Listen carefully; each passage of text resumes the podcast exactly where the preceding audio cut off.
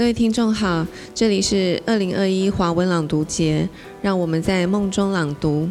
今天很开心邀请到的一位作者，他是台东长滨有一间大家可能很熟悉的书店，叫做苏州，他是苏州的店长。然后他今年出版了一本书，是叫做《疫情酿的酒》。这本书我觉得很特别，呃，一方面。它其实不是出版社出版的书，然后它是一间书店出版的书，所以我想一开始先请耀威来聊一下，以一个书店的经营者为什么会想要出版一本书，他的起心动念是怎么样开始的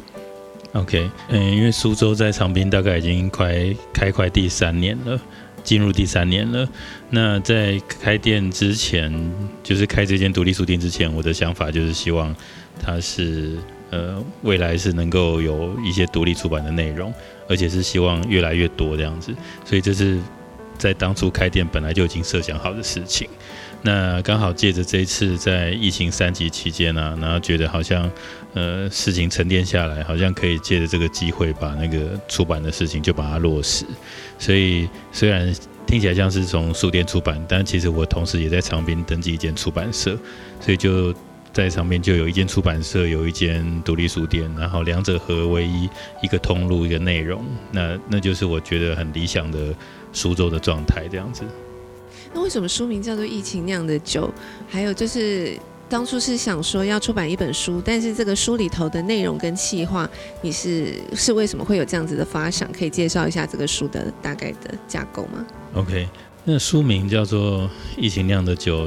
就是也也因为在疫情当中出生了，那呃那个时候因为有发生一些事件啊，疫情期间其实社会还蛮紧张的，然后我看到蛮多对立的状况，也很多风声鹤唳的。呃，大家人心惶惶的一个社会氛围。那我那时候在书店想要发起一个行动，叫做“一人图书馆”啊。说虽然我们在那个时候必须要尽可能的切断所有人跟人的连接，但是其实坦白讲，独立书店最美的就是人跟人跟人的连接。我想说，如果在这样的期间能能不能创造出另外一个出口？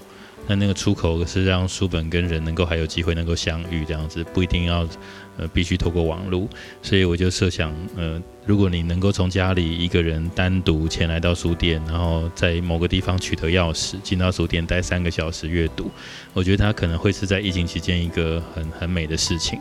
那当然我自己有点过度浪漫了，我就在那个时候试着这样的事情，那也也让当时就是台东附近大家的气氛有一点紧张，觉得它会不会可能是一个破口？毕竟它是一个由民间或是由一个个人发起的一个行动，去挑战那个禁端这件事情。所以那个时候这个行动，我就呃三天之后，我看到网络上很多的讨论啊，那当然也也不乏有很多的指责。那我就在这个气氛底下决定把它。就停掉。那停掉之后，我的习惯就是，呃，停掉一件事情，有没有可能再找到另外一个事情去促成我想要让这个社会不要那么紧张的那件事情？我就想到说，那如果我趁着这个力量，那个力量，坦白说，我那时候是很矛盾的，就是有点不被理解的那种。坦白说，受到攻击这样子。我那时候看其实也蛮意外，因为那时候你提出。艺人书店，我自己觉得这个概念蛮好的，而且因为就是疫疫情期间嘛，让大家可以就是你一个人独处的时间，然后有很多的书陪伴你。我那时候觉得这计划蛮好，所以后来你说我看到你发文说，哎，有一些呃，就是不不不谅解的声音，我那时候也蛮意外。可是就像你刚刚讲的，好像也是因为一个事件，让我们去看到哎不同角度的声音。当时我确实有感受到这个社会的紧张。是啊，就是后来。在那个紧张底下，我几乎是第一时间吧，我就我就待在我家嘛，我就联络那个这本书的设计者实习美术啊，想说设计的伙伴先确定，大家可以在这个时候执行，那他们也是非常慷慨的。我我想他们应该很忙嘛，他就立刻跟我讲说好啊，没问题啊，就来吧。那我就在这样的气氛底下，觉得说，那我们就把这疫情期间所累积的，不管是正面的或负面的情绪，都把它包含成一本书。那我觉得大家能够透过书写，然后重新整理脑中的呃各种情绪啊，或者是慌张，或者是呃或者是担忧，然后把它变成文字，它可能会能够有一些比较温柔的力量会出现，所以就找了呃十九间独立书店的老板，然后跟九个呃我自己是大部分都是认识的创作者或者是在职场的工作者，那大家来书写在那段期间大家的面对的情况跟怎么样去应应的心情，就集结成这本书，就叫《疫情酿的酒》，对。那呃，我我自己后来收到这个书的时候是蛮兴奋的，然后看到这个书的开本非常轻巧，很亲切的感觉，然后就每天读一篇文章，很快的读完，嗯。我觉得很好玩，是因为虽然是邀请几个都是十九个都是书店的经营者，但我发现每一位老板们虽然面对同样的处境，可是还是有不同的因应之道。然后每个人也有自己的对这段时间的审思，或者是提出的一些方法，希望这个书店还是可以继续生存下去。可不可以请耀威跟我们分享几个？你那时候收到稿子的时候，有哪几篇文章，或是哪几间老板的观点是特别出？触动到你，让你印象深刻。OK，我我其实觉得自己在那个时候算是呃有很大的收获，因为嗯，我坦白讲，我刚的起心动念就是我在那时候做了一个行动，可是我想要的浪漫的行动却引起了一些社会的不安。那当然我自己也很不安了，所以后来收到那些稿子的时候，坦白说那些稿子对我来说好像是第一个时间先疗愈我这样子，所以每一篇文章都让我看到一个新的眼界这样子，而且也发觉到不同的书店有不同的做法。我那时候在网络上看到大部分的做法是是如何生存。那可是，在呃书写里面也包含他们面对家里的事情啊，不只是书店。那也有一个像那个有一个书店叫指引测试，他是在澎湖的书店这样子，我还蛮欣赏这个年轻人的，因为他又种田又开书店。那书店小小的又卖卤味，然后但是他他的那个书店小小的，然后上放的书也不多，可是几乎每一本书他都蛮了解的。那我就因为认识他，我就写信问他要不要书写。那他首先让我传了一张照片给我，就让我觉得有点好笑。这样子，就是他是在澎湖的书店，可是他提供的个人照片是他在马祖看书的照片。这样子，那我那时候看到就觉得，就有他的那个幽默感。那二则是他在文章里面提到，就是呃呃，社会大部分啊，一直都在鼓励外向的人，就是我们一定要积极的去接触人群啊，我们要开拓更多的人际关系啊，很多的呃教导怎么样社会生存之道、职场生存之道，都在讲怎么样。好好的变成一个很外向的人，能够得到更多的讨好，那他却从另外角度来看。他说他自己是一个内向人啊，虽然我自己就有点问号这样子，因为我觉得他很外向啊。那或许他内在就是内内向的人。他说，呃，内向的人就在这个社会上好像比较会认为是放在比较负面的那个位置。可是借着疫情，大家都必须要收敛去那原本应该的外向社会性，回到自己的内在状态。这个时候，可能这些内向的人，他们本来就是这样子，所以他们反而觉得哇，太好了，社会的轨道转到了我们这条轨道上。那他的这个观点让我 我自己会冲击很大的原因，是因为因为我我的家人也有一位是内向的人，就就我妹妹啊。然后我以前也好像很容易用一个外向的角度来看她，或许也会让她有点不知所措。然后我后来听说网络上有一个社团叫做内向者社团这样子，那他也提到说很多内向人的心声，说啊我就喜欢一个人看电影啊，那人家都会说为什么我都没有朋友这样子，然后我不是没有朋友，是我喜欢一个人，它是两件事情。那我也因为朋友跟我讲有内向者社团，我去了解内向者，然后从内向者的心理去看待自己的家人，那我就更理解说我们不要一昧的用一种外在。外向者应应该有的思维去思考内向者，或者说啊，你在家就怎么样怎么样，就宅啊，就怎么样。其实那只是他展现他自己本来的样子，而且他是很舒服的。所以这个这个黄世仁就是执行这次老板，他提出这个观点，就让我觉得，哎，好像还蛮蛮有趣的这样子。对啊，因为这这也让我想到，我觉得其实阅读或者说在书店里头，其实就是一个很适合内向者的一个活动，因为阅读本来就是跟内在的对话，所以。好，我自己在那个给未来的读者书里面，好像有一篇也是提到这个。嗯嗯，我我不知道人可不可以很简单的划分成外向跟内向两个极端。我在想，可能每一个人都有内向跟外向的成分，可能都有，可能是比例不同，或者是说遇到某些状况的时候，那个外向的特质会多一点，或是内向的特质会多一点。我我自己就觉得我好像很难去。去轻易的划分说哦，我就是完全内向或外向。但是当我在书店里头的时候，我特别感到非常自在。所以我在想，可能我也有一个部分是很内向的，可是这个内向又不是说我想要把自己封闭起来，就是我。还是想要有一个眺望世界的窗口。那我觉得在书店里头会让我觉得可以很自在的当一个内向的人，但是我又不会失去跟人的连接。嗯，所以像刚刚耀威讲的，书店其实就是创造人跟人相遇的地方。嗯，但那个相遇是很舒服的，不是强迫的，不是像你去参加某一个聚会或是派对，你有一定要认识谁的压力这样。在书店里头，我感觉好像我们可以透过很多的书去认识很多不同的人。可是你是可以很很轻松、很自在，他没有一定要跟你说话的强迫性的这个要求或是压力。所以你刚刚讲这篇我也很有感，我觉得书店是一个可以容纳内向者的地方。嗯嗯，对啊，我觉得刚刚你提到说那个书店可以是创造人跟人相，其实我刚刚还没有直接联想到说，其实阅读本身就是一个。感觉像应该是一个内向的一个行为这样子。那其实大部分人可以在从中得到一种很很自在的感觉，而且他的他阅读这件事情的方法，他是比较从自己发起的，尤其翻页的速度、阅读的节奏，什么时候要停都不会受到某一种外力的的的限制这样子。对，是可以自主决定的。对。然后我记得那时候是不是你在呃收稿的时候，我记得。我们有一次就是好像是在电话上面聊天，你有跟我讲到现正在编的这个书，然后有分享一篇我记得是禅语阅读的文章，它里面提到一句话，我觉得哇，那时候你跟我讲这个话的时候，其实我也有种触电的感觉。如果我记得没错的话，他好像是说书店是自由的条件。嗯，对，嗯，可以请你分享一下。对，刚提到就是各个篇章的观点呢，其实禅语阅读给了我很大的力量，我我。可以私底下，就现在是一个公开的，好像没办法私底下。我我讲的是说，在那个呃那时候发起那个活动的时候啊，就是有有纷纷有人写信，有的是给我建议啦，希望怎么调整所谓的艺人图书馆的状态，那也有的是鼓励这样子。那其中有一个就是参与阅读的。的老板他写信来，那时候我不认识他。那他写信给我，就提到说，就是我们有关呃人的生存的尊严这件事情啊，不一定只有就是基本的呃民生必须，而且民生必须是不是也包含了阅读这样子？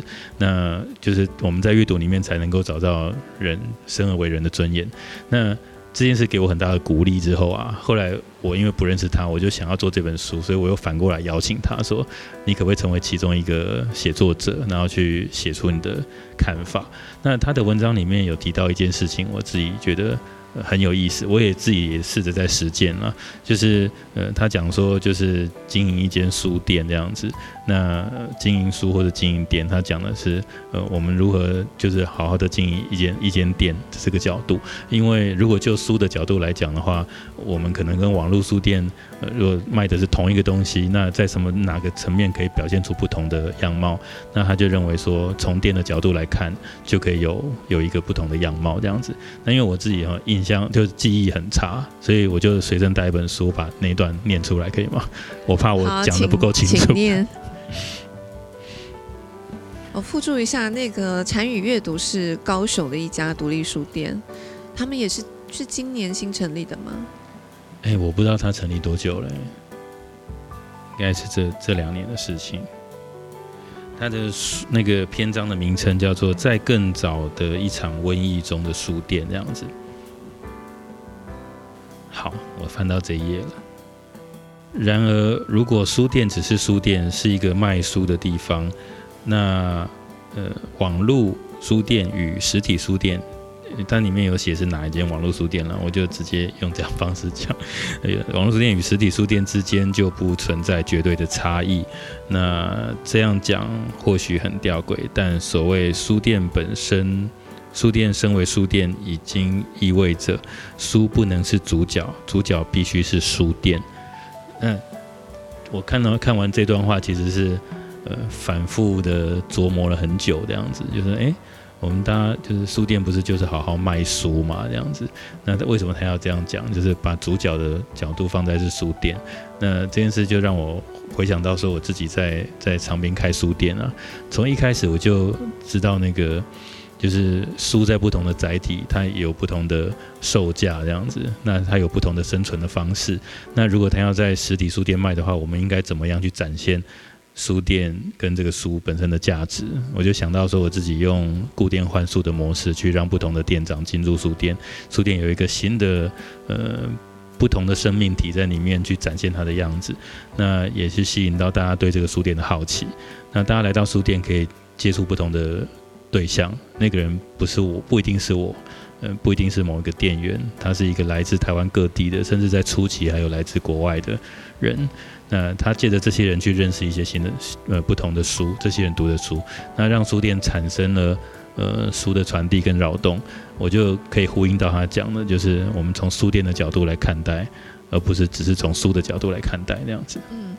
对啊，就是如果有呃听众朋友其实还不是很认识苏州的话，他们的经营方式很特别，因为要为自己其实呃是台南跟台东两边跑嘛，是，因为他自己家其实也。还在台南，那所以两个据点来回跑，没有办法一直都在长滨里头。所以那时候他要经营这个书店，他成立这个书店的时候，其实就有一个很特别的想法，就是开放给所有对书店有兴趣，或者是你想要找一个地方，呃，想要暂时的安静的待一段时间的话，你可以来到长滨苏州，可以先跟他申请，呃，因为他地下室有一个可以睡觉的地方，等于就是免费提供给你一个住宿的地方，那你帮他经营这个。书店有点像打打工换宿，只是这个空间是书店，不是民宿这样子。